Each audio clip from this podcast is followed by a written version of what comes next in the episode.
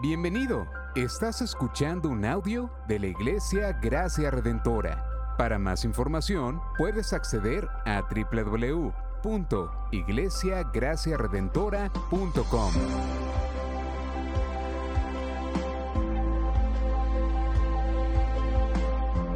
En la exposición de la palabra, el pastor Xavier Torrado.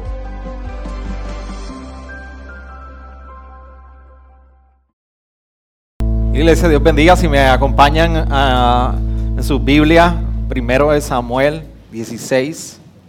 Y en este tiempo, mientras usted busca su Biblia, primero de Samuel 16, hoy los niños están con nosotros y siempre es un gozo tenerlos en durante para todos los niños.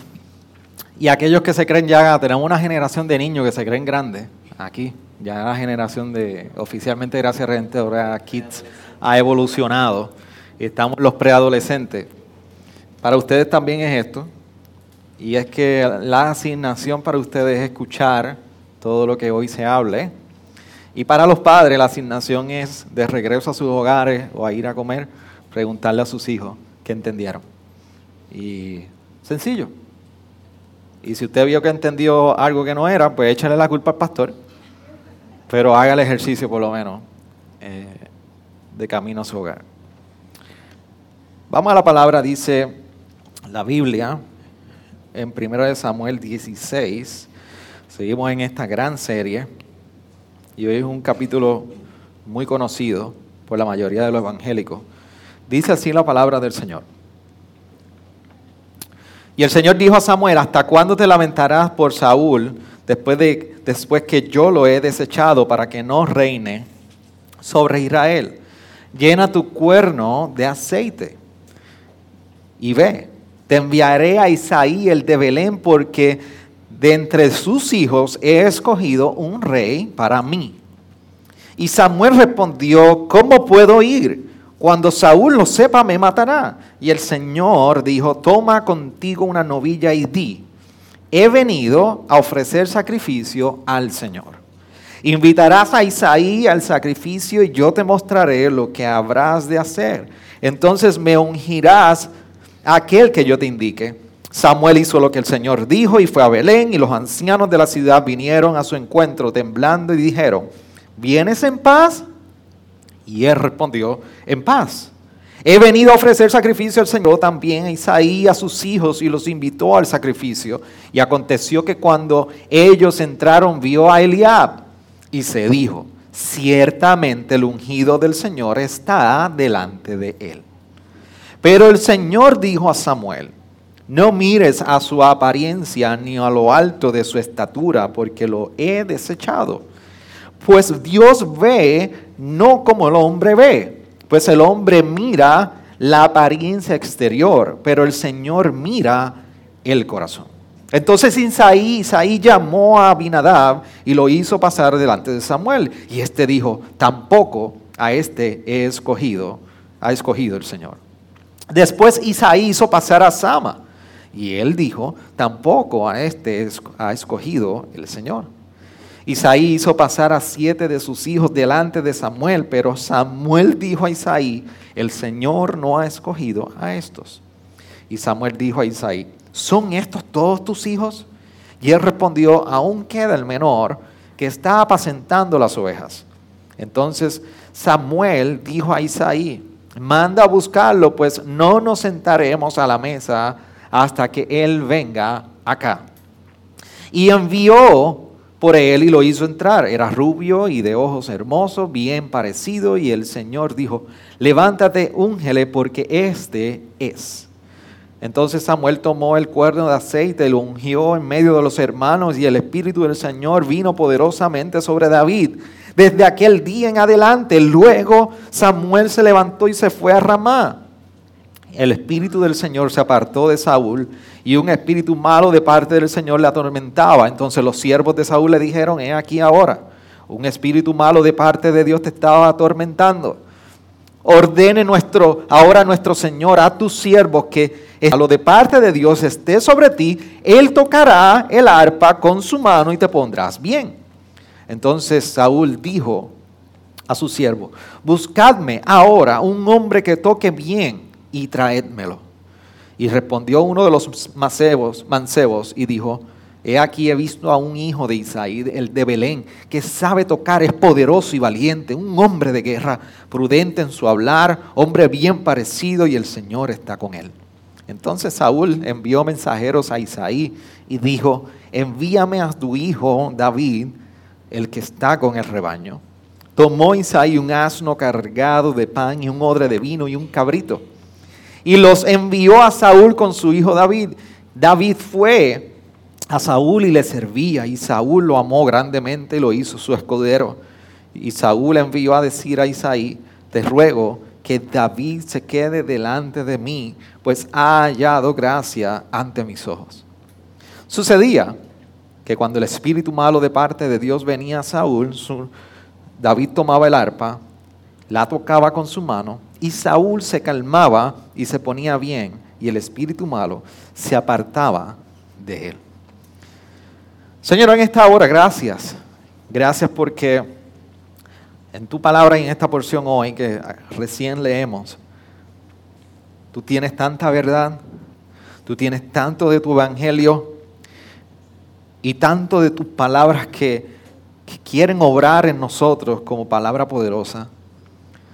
Yo te ruego, yo te pido que en este momento, ahora mismo, Tú que conoces nuestra condición, conoces dónde nos encontramos espiritualmente, y tú que eres quien está obrando, tú continúes tu obra, tú reafirmes tu obra, tú confrontes en medio de tu obra, y tú nos muevas a amarte, a buscarte y anhelar vivir para ti, Señor.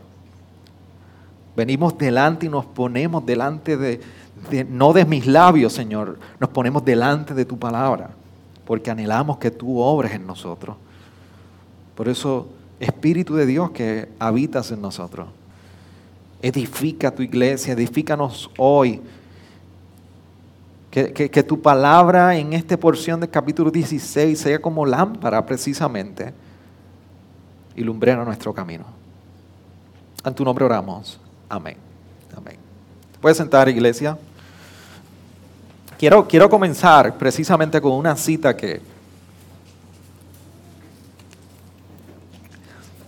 Hay un libro que no creo que esté en español, pero es de un puritano de nombre John Owen, se llama Searching Our Hearts in Difficult Times. Y dice, esta cita para mí ha resonado las últimas dos semanas, posiblemente. Y mientras yo sigo leyendo cada página del libro, tengo que regresar y mirar esta porción. No sé si han encontrado en algún momento, son escenas en una novela o son frases que usted dice, tengo que ir a visitarla nuevamente. Él dice lo siguiente, tengan cuidado de que sus cabezas no estén tan llenas de ideas y sus lenguas sean ligeras para hablar, de manera que vacíen sus corazones de la verdad. Somos propensos a almacenar la verdad en nuestras cabezas y hablar de ella a menudo. Y no dejamos que afecte nuestros corazones y esto afecta grandemente nuestra vida espiritual. Y la realidad, la razón por la cual yo traigo una cita como esta y qué relación tiene con el capítulo 16 de Samuel, realmente no tiene ninguna línea de relación con el capítulo 16 de Samuel. Lo que, yo quiero, lo que sí tiene relación es con la predisposición del corazón nuestros cuando nos acercamos a periodos como este a escuchar la palabra del Señor. Y yo quisiera poder reenfatizar eso precisamente entre nosotros. Pues nosotros hemos, estado en una serie que nosotros escuchamos historias verídicas, podemos maravillar, porque yo he visto el testimonio dentro de la iglesia y dice, yo nunca vi a Jesús de esa manera. Wow, pastor, no sabía la relación de esto con Cristo. Y una y otra vez es lo que yo estoy escuchando en la semana. Gloria a Dios por eso.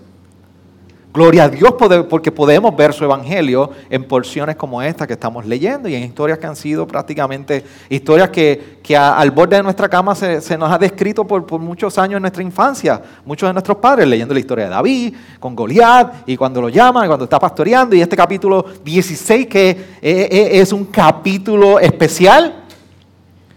Pero la realidad es que podemos ser tan ligeros en tomar toda esta verdad pasar por alto nuestros corazones y que no nos transforme. Y mi, llamado hoy es que desde ahora tu corazón precisamente pueda estar predispuesto a ver de qué manera Dios está afectando tu vida, mi vida, a través de su palabra. Aún en porciones como esta que nos hablan de un simple pastor que estaba pastoreando, lo llaman y tan pronto entra en su hogar, voilà, es rey. Porque esa es la narrativa que nosotros estamos viendo hoy aquí. Precisamente ya nosotros la semana pasada estuvimos hablando que, que Dios desechó definitivamente a Saúl. Y termina la última escena donde nosotros estuvimos hablando la semana pasada. Samuel llorando porque precisamente aquel que Dios había escogido, había llamado a Samuel a ungir, había hecho lo malo, había desobedecido. Y allí estaba Samuel. ¿Por qué lloraba Samuel? ¿Porque amaba muchísimo a Saúl? Posiblemente. Pero si ustedes recuerdan cómo comenzó el capítulo, o más bien el libro de Samuel, es una escena eh, dark, oscura. Es una escena donde, donde no hay florecimiento espiritual, es una escena donde, donde no hay esperanza y, y Samuel viene a ser como ese destello que interrumpe toda aquella oscuridad en ese momento y Samuel viene y crece en medio de esa oscuridad y viendo la mano del Señor obrando a través de él. Y de momento ve a Samuel que dice, me rechazaron Dios. Y Dios le tiene que recordar, no, no, no, Samuel. El pueblo no te ha rechazado a ti. Entonces Samuel sabe que la remoción de un rey, el desecho de un rey, el desechar al rey Saúl, las consecuencias que vendría para el pueblo serían bien tristes. Samuel estaba pensando, me imagino, decía, se nos fue el rey y ahora ¿quién nos va a defender? Y ahora ¿quién podrá sacar la cara por el pueblo? Ahora ¿quién va a traer dirección? ¿Y ahora qué del pueblo en su estado espiritual? Eh, Samuel estaba compungido, profundamente triste, porque habían puesto toda la esperanza en este hombre. Y allí comienza, y precisamente ahora comienza esta porción de la narrativa, capítulo 16, el autor abriendo en la misma escena que termina el último capítulo. Samuel llorando. Y ahora la voz de Dios toma mucha relevancia porque ahora Dios interviene y le sigue enfatizando a Samuel, ¿por qué tú lloras? ¿Por qué tú sigues llorando? Aquellos que son padres y hemos sido hijos, nos identificamos muchísimo, porque hay momentos en la disciplina de nuestros hijos y dicen, ¿por qué tú sigues llorando? No hay razón para estar llorando por esto. Y es como si Samuel como padre estuviera diciendo, Dios como padre estuviera diciendo a Samuel, ¿por qué tú sigues llorando? Pero más bien es una palabra de, de parte de Dios con autoridad, como el controlador, el señorío y el de que tiene toda la autoridad diciendo, ¿por qué tú lloras? I got this. Yo estoy en control. ¿Por qué tú lloras? Mientras tú estás llorando, coge el cuerno, que ya yo tengo a alguien. No llores más. Esa es la escena que nosotros estamos viendo y el, resto nosotros lo acabamos de leer. Pero yo creo que, podamos resumir lo siguiente. Cuando Dios interviene con, con Samuel en esos primeros cuatro versos y le está revelando y le está dejando saber, ey, ey, y le está asignando, le está dando la asignación, busca un cuerno y vamos a ungir el próximo rey. Y para de llorar, por favor. Que esto se va a poner bueno. Y, no dejando desamparado a su pueblo. Porque mientras Samuel lloraba por el desamparo y por la posible perdición o dispersión que iba a provocar la, la caída o el desecho de un rey, Dios le estaba diciendo, no, no, no, no, Samuel, yo no voy a dejar desamparado a un pueblo. Así que Dios reenfatiza que está activamente obrando para escoger un rey para su pueblo. Pero lo diferencia de, lo que sería la vez que se escogió a Saúl, en esta ocasión se nos dice, y es bien claro el autor en recalcar, en el versículo 1, la última parte donde dice, porque de entre sus hijos he escogido un rey para mí. En esta ocasión, Dios está interviniendo activamente para escoger un rey. Sí, pero es un rey para él. Ahora no es un rey para el pueblo, ahora es un rey para él. ¿Y cómo sería este rey para él? ¿Qué distinción tendría esto entre el rey que precisamente se escogió en Saúl y lo que miraban en Saúl? Bueno, muy distinto. Porque mientras Saúl tenía unas cualidades que se nos dice precisamente por ahí en el capítulo 9, que la gente se maravillaba con Saúl por su semblante y entre el pueblo era el más alto, prácticamente del hombro para arriba era el único más alto, mientras para, para el pueblo se maravillaban por la apariencia de este rey, este rey que era para Dios ahora no sería maravilloso a la vista. No, no, ahora sería un rey que sería con un corazón distinto. Ahora sería un rey conforme a lo que Dios quería ver y no lo que el pueblo quería ver. Era, era, precisamente como yo le, titulé a, a, esta porción del sermón de hoy. E, era un rey con un corazón de pastor. No es lo que estamos viendo.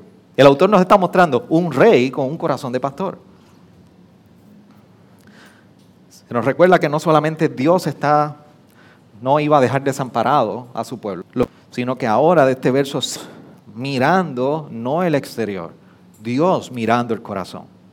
Y aquí es donde nosotros vemos a un rey y Dios comienza a identificar a un rey con un corazón de pastor. Los que estuvieron en Café Teología último saben muy bien que yo hablé de un libro que se llama A Tale of Three Kings, de Gene Edwards. Si usted no sabe de qué trata, pues se lo perdió porque no fue para casa. Pero en este relato, y por qué este libro está sido tan, tan tan bueno en este periodo y por qué lo he recomendado, pues se lo dejo a los que fueron solamente. Los que no fueron no van a enterarse. Pero yo quiero extraer una porción de ese capítulo donde Edward, el autor de este libro, hace un relato precisamente de ese momento que, que mandan a buscar a David. Y yo quiero que usted lo escuche porque ilumina muchísimo o trae muchísimas imágenes, valga la redundancia, a tu imaginación y a mi imaginación. Mira cómo lo, voy a leer porque no me lo sé de memoria. Mira cómo él lo relata en esta porción de ese verso 15, 5 al verso 13. Dice, una figura en la distancia corría hacia él. Creció y se convirtió en lo que es su hermano. Corre, grita el hermano. Corre con todas tus fuerzas, que yo vigilaré el rebaño. David le pregunta, ¿por qué? Un anciano, un sabio, quiere conocer los ocho hijos de Isaí y los ha visto a todos menos a ti. Pero, pero ¿por qué? ¡Corre! Entonces David corrió. Se detuvo el tiempo suficiente para recuperar el aliento. Luego, con el sudor corriendo por sus mejillas, quemadas por el sol, su rostro rojo, a juego de su cabello, cabello rojo y rizado, entró a la casa de su padre, sus ojos registrando todo lo que veía el hijo menor de Isaí estaba allí. Alto y fuerte, pero los parientes de los amigos no siempre pueden saber cuánto un hombre ha crecido, incluso cuando lo han mirado directamente. El anciano observó y vio algo más, de una manera que él mismo no entendía. El anciano sabía lo que Dios sabía. Dios había hecho un escrutinio casa por casa de todo el reino en búsqueda de alguien muy especial. Como resultado de, este, de esta encuesta, el Señor Dios Todopoderoso había descubierto que este trovador con pulmones de cuero amaba a su Señor con un corazón más puro que cualquier otra persona en todo el suelo sagrado de Israel. Arrodíllate, dijo el barbudo de pelo largo y gris casi majestuosamente para alguien que nunca había estado en esa posición en particular. David se arrodilló y luego sintió que el aceite caía sobre su cabeza. En algún lugar en los armarios de su mente, etiquetado como información de la infancia, encontró un pensamiento. Esto es lo que hacen los hombres para designar a la realeza. Samuel me está haciendo un qué? Las palabras hebreas eran inconfundibles. Incluso los niños lo conocen. He aquí el ungido del Señor. Qué hermoso relato. Y, describe precisamente cómo Dios no está mirando el exterior del próximo rey. Esto no deja de ser que parece que, según nos describe el autor, David era muy apuesto. Dice que era de buen semblante, buen parecer, era fuerte, pero este rey no sería conforme a las expectativas de un pueblo, este rey ahora sería conforme a las expectativas de Dios mismo. Y nos lleva a la última porción de esta narrativa que tú y yo leímos en el capítulo 16. Dios, ahora voy a buscar un rey con corazón pastoral, que no va a ser simplemente apuesto, es que el corazón va a ser distinto, sino que ahora también Dios está reafirmando, yo estoy con David. Yo estaré con David. Por eso se nos dice en ese verso 14, que desde ese día, el verso 13, que desde ese día el Espíritu del Señor vino poderosamente sobre David y estuvo con él de ahí en adelante. Y Dios respalda a David y hay una razón en particular por la cual Dios está respaldando a David. David es el ungido del Señor. David es el ungido del Señor. Y el autor con mucha intención nos trae este contraste entre el ungido del Señor y aquel que fue desechado por el Señor. Por eso esos últimos versos del 14 al 23, lo que está haciendo el, autor es decir, hey, mira, Saúl, Dios lo desechó. ¿Cómo se ve? Con un espíritu, un espíritu malo. Dios le envía un espíritu para atormentarlo. ¿Y cómo se ve David? Con el Espíritu Santo respaldado, valiente y respaldado por el Señor. Así que nos muestra una imagen de contraste entre aquel que ha sido desechado por el Señor y aquel cuyo, cuyo espíritu del Señor está con él. Y esta es la porción del capítulo 16. Pero lo interesante del capítulo 16 es que hay tantas ideas equivocadas acerca del carácter de Dios con las cuales tú y yo lidiamos, pero que particularmente en este capítulo 16, Dios se encarga de esas ideas equivocadas que tú y yo de desarmar. Y te voy a compartir algunas de esas ideas equivocadas que tú y yo podemos encontrarnos en ocasiones luchando con ellas. La primera es la dicotomía entre el Dios del Nuevo Testamento y el Dios del Antiguo Testamento. E, esta va relacionada y va anclada precisamente a la visión distorsionada que podemos formar acerca de Dios. ¿Por qué digo esto? Porque lo, muy, es muy común escuchar la referencia de que el Dios del Nuevo Testamento parece que es un Dios lleno de mucha gracia, de más paciencia, mientras que el Dios del Antiguo Testamento pareciera que es un Dios poder eh, ejercer su ira sobre la humanidad. No sé si lo han escuchado alguna vez, pero es muy, muy común. La realidad es que primero de Samuel, y particularmente el capítulo 16, aunque vemos que se está desechando a un rey, como en el caso de Saúl, no representa una dicotomía de este Dios.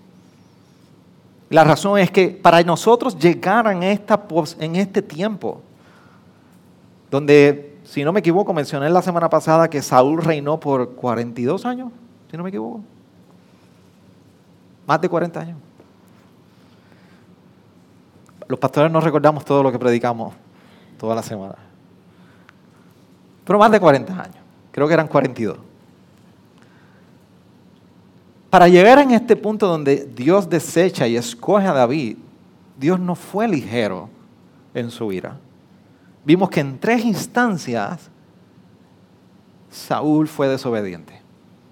Y vemos que aun cuando Dios le va a dar el rey, le va a dar al rey el pueblo, les recuerda todo lo que él había hecho incluso con sus padres desde la liberación de Egipto, y les dice lo único que le está pidiendo.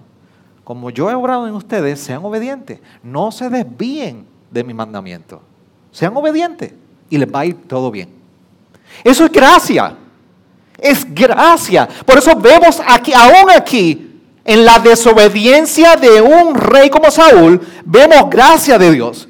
Diciendo, no voy a dejar desamparado a mi pueblo. Les voy a dar un rey, pero conforme a mi expectativa conforme al corazón que yo estoy buscando. Así que esa dicotomía no existe. Lo segundo que nosotros podemos ver como ideas equivocadas acerca del carácter de Dios y que este pasaje nos desarma es que Dios olvida a su pueblo. Y esta visión va relacionada a, un Dios que toma represalias. Pero, pero pensar de esta manera es precisamente una imagen de nuestra condición. Porque Saúl representa la decisión y la elección un rey como Saúl, fue el pueblo, no fue Dios. Quien quiso ser como las demás naciones fue precisamente el pueblo de Israel. Así que Dios aún en esta respuesta del pueblo hacia Él, Dios decide moverse en gracia y esto no fue un motivo para decir, no voy a intervenir. Al contrario, Dios en su providencia, Dios en su autoridad, en su señorío, con toda gracia dijo, yo voy a proveer un rey. Lo único que en esta ocasión, pueblo de Israel, ya quedó demostrado que lo que ustedes pidieron salió mal. En esta vez y en esta manera, parece que es una continuación del tema de la pasada predicación que yo puse. Es a mi manera.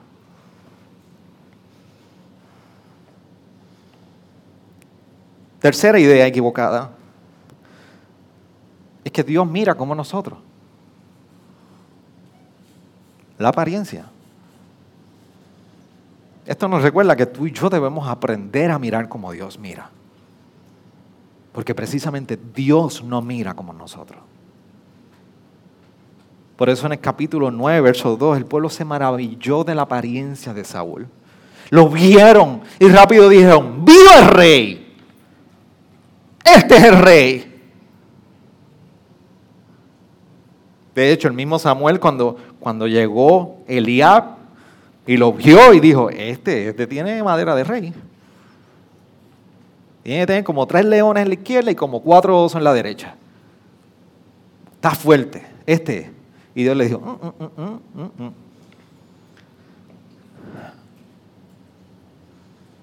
Dios se maravilla del corazón. Dios se maravilla precisamente de aquello que tú y yo no vemos. Y aquello que tú y yo vemos es lo que Dios pasa por alto. De hecho, los discipulados de los martes, por eso ha sido tan hermoso el tiempo de recordatorio de cómo Dios mira al pecador. Porque el pecado y el pecador, tú y yo lo miramos distinto a como Dios lo mira. Y por último, Dios no tiene autoridad. Una idea muy equivocada. Dios no tiene autoridad. Tenemos un reto de reconocer si Dios tiene autoridad o no. Dudamos muchísimo de su poder para ejercer su autoridad. Entonces la pregunta que nosotros podemos hacer, hacernos, en su reino, Él no puede ejercer control. En su reino realmente no ejerce autoridad.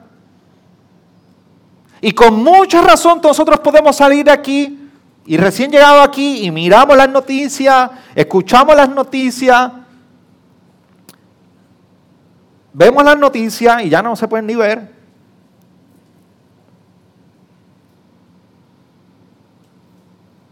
Y tú te preguntas, pero ¿quién tiene control aquí? ¿Quién, quién tiene control en este tiempo? ¿Quién alrededor suyo? Usted no, usted no a usted no le impacta lo que usted está viendo alrededor suyo. Porque a veces nos normalizamos. Hace un tiempo yo iba con, un amigo pastor y le iba a llevar al aeropuerto. Eh, era como las 5, 4 y media de la mañana, 5 de la mañana, sí, 4 y media de la mañana. Y yo iba de camino a, al aeropuerto con él y simplemente tomé, tomé la ruta de la, de la, de la Muñoz Rivera paralelo con la Piñero, allí en Río Piedra. Fui por allí y mis hermanos me encontré con un muerto, con un... Con eh, no sé si fue la adrenalina, no sé si fue eh, el Señor, el Espíritu del Señor en un momento de empoderamiento, o simplemente fue la falta de sensibilidad. Paré el carro, le di reversa y me fui por otra ruta. Pero el pastor que iba al lado mío iba aterrorizado. Me dijo, ¿qué tú haces? No, ¿Por qué me metiste aquí? Yo dije, no, yo no tengo culpa, yo no sabía que iba a haber un muerto ahí. Pero, pero, esa es la realidad donde tú y yo estamos viviendo. Y hay veces que tú vas y tú dices, tú, tú te detienes por un momento y reflexionas, pero es que esto no está bien.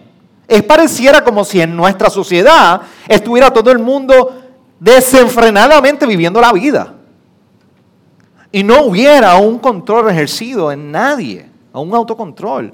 Pero aún más, tú dices, ¿quién, ¿quién puede gobernar? ¿Quién puede controlar? ¿Quién puede reinar entre todo esto? Vemos guerra y, y, definitivamente afecta muchísimo con el pesimismo que tú y yo vemos la vida.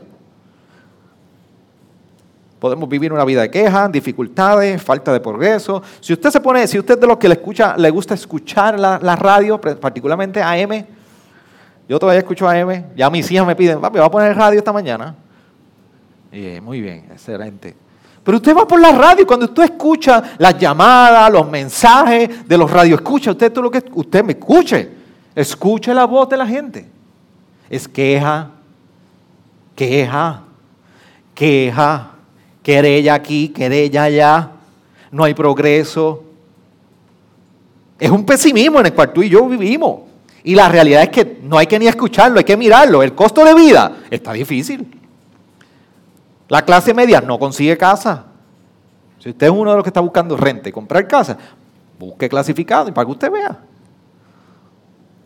Los servicios de salud, se rompe una mano, un pie, o a algunos se les ocurre en Año Nuevo romperse una clavícula. Y Dios ampare de ustedes. Dios los ayude. Porque puede pasar semanas en ustedes recibir un buen tratamiento. Pero en su reino, no olvidemos algo, en su reino Dios tiene control. Dios ejerce autoridad. Aunque lo que miramos lo que tú y yo miramos, pareciera que no. Entonces, ¿qué tiene que ver todo esto con nosotros? Dos cosas que yo quiero que usted recuerde que esto tiene que ver con nosotros. Este capítulo 16 y todo lo que este capítulo 16, Dios en su divina palabra, ¿ah? desarma en cuanto a ideas equivocadas sobre su carácter. Uno, que Dios sigue siendo el mismo hoy. El Dios de, Saúl, el Dios de Samuel y el Dios en esta escena de David sigue siendo el mismo hoy.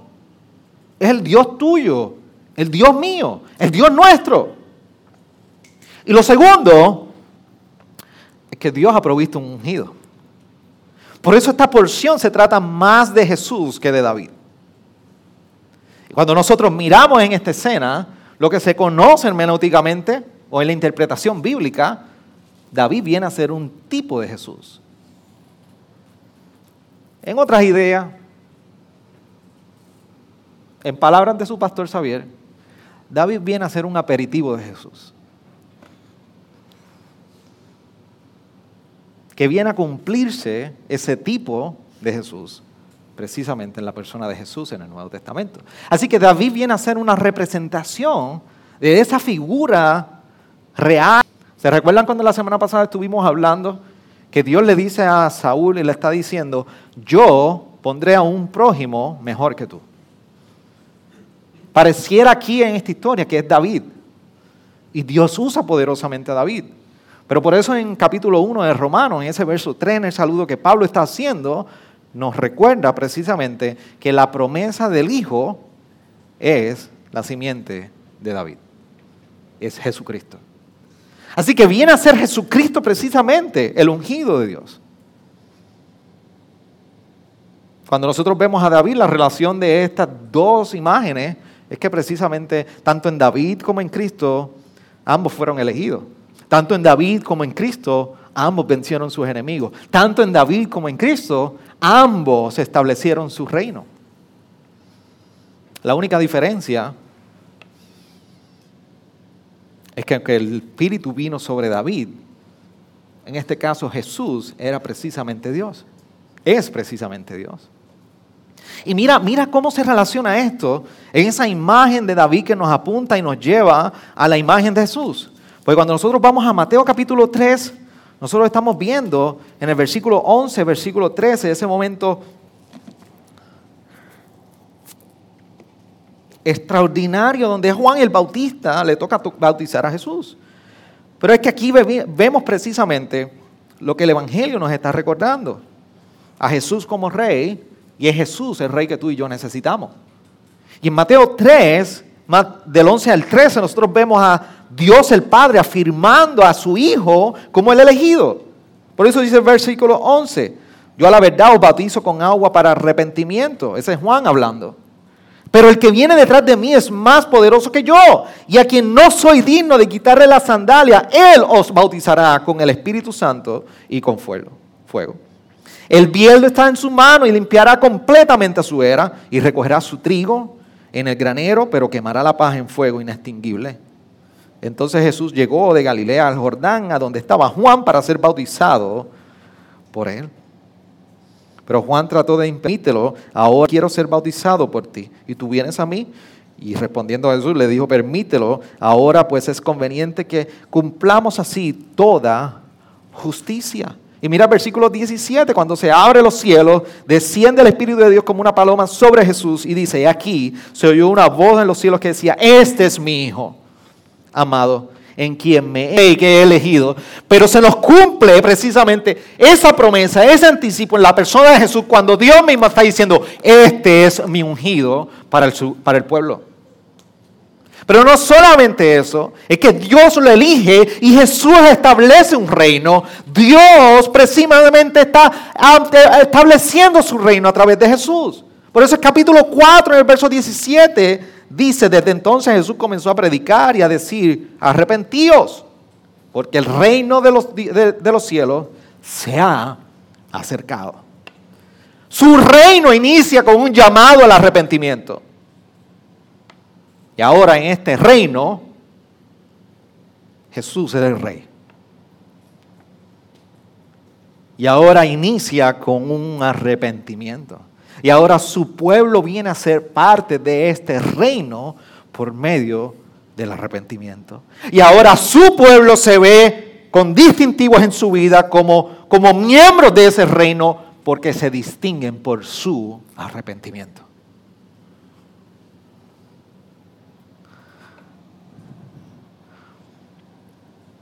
Pero no solamente se queda ahí, la hermosura del reino de Jesús, como elegido de Dios y estableciendo un reino.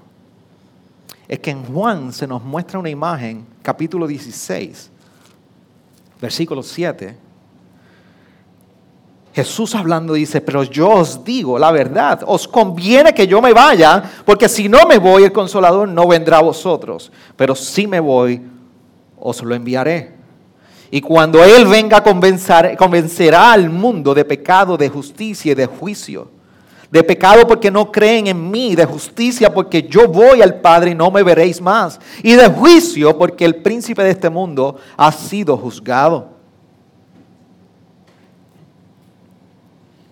Ahora, precisamente, Jesús nos está hablando que no solamente es el elegido de Dios, no solamente establecido un reino, sino que ahora en su ascensión y estando a la diestra de Dios Padre, Él ha enviado su Espíritu Santo a morar. ¿Sabes por qué Jesús decía que me es necesario que yo me vaya para que Él venga? Porque ahora la manera del rey reinar en tu vida y en mi vida es a través del Espíritu Santo en cada uno de nosotros. Ahora este rey reina en nosotros por su Espíritu Santo en nosotros. Escúchame bien esto, si tú no lo has entendido. El rey reina en nosotros por su Espíritu Santo en nosotros. Y eso tiene serias implicaciones para ti y para mí. Serias implicaciones. Porque no solamente contestamos la pregunta de que quién es el rey que tú y yo necesitamos. Creo que, creo que esto te puede llevar a contestar. Jesús es el rey que tú y yo necesitamos. Jesús es el rey que Dios ha provisto para ti y para mí. Jesús es el rey que Dios ha provisto para que tú y yo no estemos desamparados en nuestro pecado, en nuestra oscuridad y en, nuestros, en, nuestra, en lo propenso que somos a nosotros estar dispersados.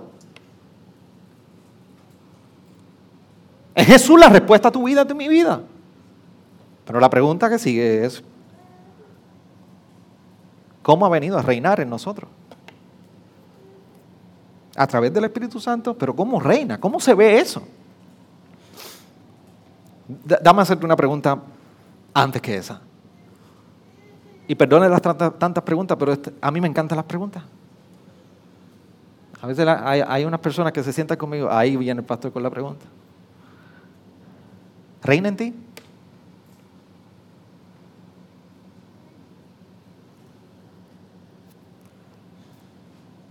Reina Él en ti. El mundo que acabamos de describir necesita de un rey. Todo ser humano necesita a alguien que lo lidere. Todos que tú y yo nos resistamos. Oh, sí. Que lo necesitamos. Definitivo. En este mundo necesitamos un rey. Cada cuatro años. Y ya se acerca el periodo donde las mayores discusiones y el principal deporte en Puerto Rico se llama política. ¿Y saben qué está anclado la política? ¿Quién va a gobernar? ¿Quién va a gobernar entre nosotros? Dame decirte, aunque no te guste la respuesta, ¿quién te va a gobernar? No, a mí nadie me gobierna. Te gobiernan. Cada abril de cada año, usted tiene que someter algo que se llama ¿cómo? Planilla. Y de cada cheque a usted se le retienen un impuesto. Y cuando usted va al supermercado, dolorosamente usted paga el 11.5. Y si usted va a comprar comida y se va a un establecimiento a comer en un restaurante, a usted le cobran el 11.5 y ya le cobran el 18 adelante. Y para ser bien pesimista, si usted todavía darle un bocado, ya tiene un 29.5% de tax sin haber comido. Sí, a usted y a mí nos gobiernan. Que le guste, está bien. Pero nos gobiernan. Y las, las, las conversaciones cada cuatro ojos el gobernador, la pregunta es precisamente quién nos, nos va a gobernar. Y después que escogemos el gobernador, la pregunta es, o la discusión es, ¿cómo nos están gobernando? Entonces, si, si hay algún no creyente en nosotros, la pregunta retórica mía hacia ti es, en el dolor, en las decepciones, en tu vacío y en tu perdición.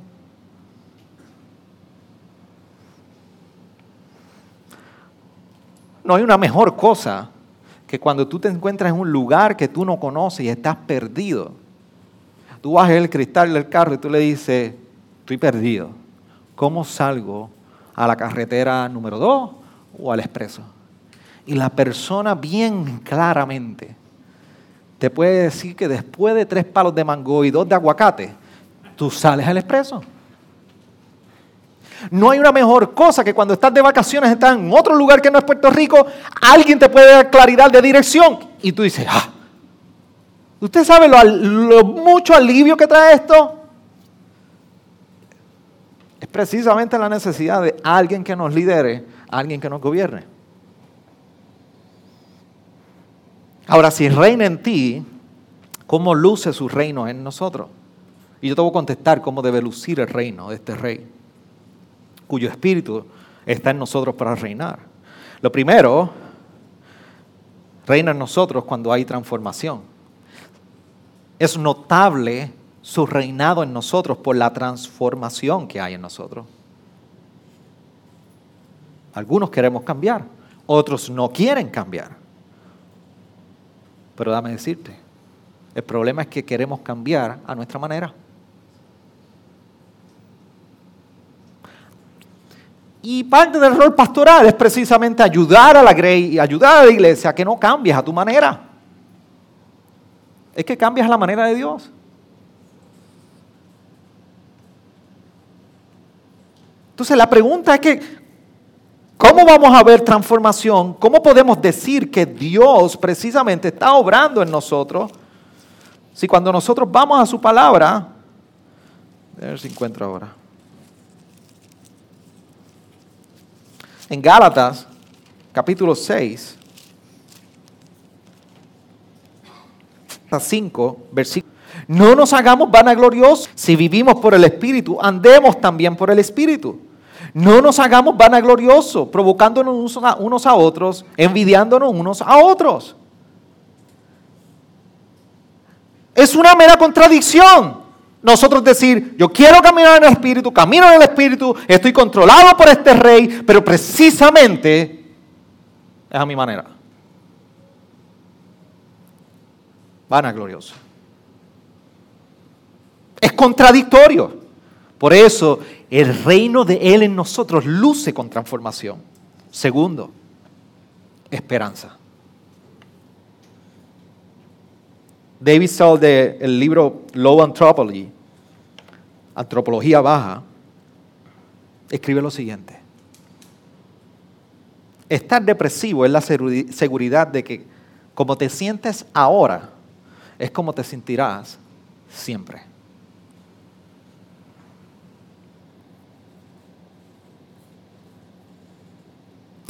Y no hay ningún problema con nosotros estar en un estado de ánimo y en nuestras emociones luchar por diferentes circunstancias y experiencias. El problema es cuando en medio de ello y de tanta incertidumbre y dolor, tú te colocas en el lugar del único que tiene la presencia para determinar cómo va a lucir tu futuro. Por eso ese día tú te estás colocando en el Dios que todo lo sabe. Por eso ese día es tú asumir que como está tu condición hoy, va a ser la misma de mañana. Es decir, yo, únicamente yo, tengo exclusivamente el conocimiento de lo que va a pasar mañana. El rey, en este reinado y debajo del cielo, sabemos muy bien que usted y yo tenemos ese conocimiento. Usted y yo somos capaces de colocarnos en el lugar de un rey y determinar cómo va a lucir nuestro futuro. Aunque usted no lo crea, uno de los personajes que más me hizo reír en la película de Super Mario Bros. Y la anécdota es porque están los niños con nosotros. Hay un Tomali precisamente la estrellita en esa película que está en una jaula, allí cautivado, cautivada por Bowser. Y es el personaje más pesimista de toda la película. Y su sarcasmo fatalista y pesimista es el que hace reír. Y cada vez que llegaba alguien decía, there is no escape. The only hope is the sweet relief of death. Qué poético, pero lo que está diciendo es, no hay escape. La única esperanza es el dulce alivio de la muerte. Y así sucesivamente tenía una y otra expresión cada vez que bajaba a alguien cautivo. Tú y yo a veces vivimos esta vida de esa manera. Somos pequeños lumili. No hay esperanza para nuestro futuro. No hay nada bueno para nuestro futuro. Me voy a comer un gusano y aquí me voy a morir podrido el resto de mis días. Tú y yo no tenemos la autoridad para determinar nada de esto acerca del futuro. Nuestro rey trae esperanza. Nuestro rey nos garantiza con que el tiempo sea está en control. Su reino en nosotros, transformación, esperanza y por último, dependencia y humildad. Tú y yo necesitamos reconocer nuestra incompetencia fuera de Él. Es este rey precisamente en el que capítulo 15 de Juan, esa última parte del verso 5 dice, separados de mí, nada podéis hacer. Y es que precisamente la madurez espiritual y el progreso espiritual en tu vida y en mi vida siempre está directamente relacionado a nuestra dependencia de Él. Sobre cualquier otra cosa que tú puedas practicar o hacer. Entiende lo siguiente, la madurez espiritual y el progreso espiritual en tu vida está directamente relacionado con tu dependencia de Él sobre cualquier cosa que tú hagas, no hagas, donde estés, donde no estés es dependencia de Él. Si tú no maduras espiritualmente y tú no progresas espiritualmente, mira a mi hermano y mi hermana, no reparta la culpa, es suya. Jesús no dijo, tú creces conmigo si suceden estas cosas. No, no, no. Jesús está diciendo, tú creces Tú creces espiritualmente cuando estás dependiente de mí. Cuando estás dependiente de mí. Por eso alguien en sufrimiento y en una enfermedad terminal, no necesariamente su vida espiritual está menguando. Dios sigue creciendo, haciendo crecer madurez espiritual. Por eso una persona que está en pobreza puede seguir creciendo en madurez espiritual, porque no depende de la riqueza. Y aún es que es rico, porque hay ricos que también le aman al Señor y le sirvan al Señor, no dependen de lo que tienen, ni del brillo que les rodea, porque sus vidas están ancladas en Cristo. Y esto se requiere dependencia y humildad en nosotros. Entonces hay una pregunta, la última. ¿De verdad Él es rey en tu vida? Porque tú y yo hoy tenemos muchísimo en común con Pilato. Pero ¿cómo va a decir eso, pastor? Con todos estos años de testimonio que yo tengo en mi vida yo soy parte de Gracia Redentora y tú me dices que yo tengo algo en común con Pilato. Sí, porque tú y yo tenemos que contestar la misma pregunta que Pilato le hizo a Jesús. Esa fue la pregunta que le hizo inicialmente Pilato a Jesús. ¿Eres tú rey?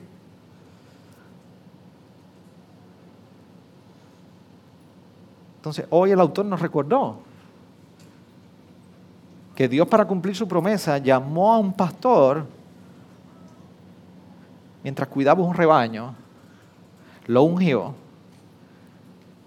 Y en aquella casa de Isaías cuatro voces se escuchó cuando se dijo, este es el ungido del Señor. Para poder responder al cuidado de un pueblo sin un rey. Entonces tú y yo hoy tenemos precisamente la hermosa bendición de que se nos ha dado un rey. Dios ha llamado y ha elegido un ungido para ti y para mí. Y su espíritu ha venido a morar en nosotros, aquellos que son creyentes, para reinar en ti. La pregunta es, ¿Él es rey sobre ti? Permita, Señor, que usted pueda encontrar una respuesta a eso hoy. Y si usted no se ve como un agente de su reino, hoy es un buen día para perseguir el arrepentimiento y tornarnos al Rey que quiere reinar en nosotros. Inclina su rostro. Gracias por sintonizarnos. Puedes encontrarnos en las diferentes plataformas de redes sociales, como también visitarnos a www.iglesiagraciaredentora.com.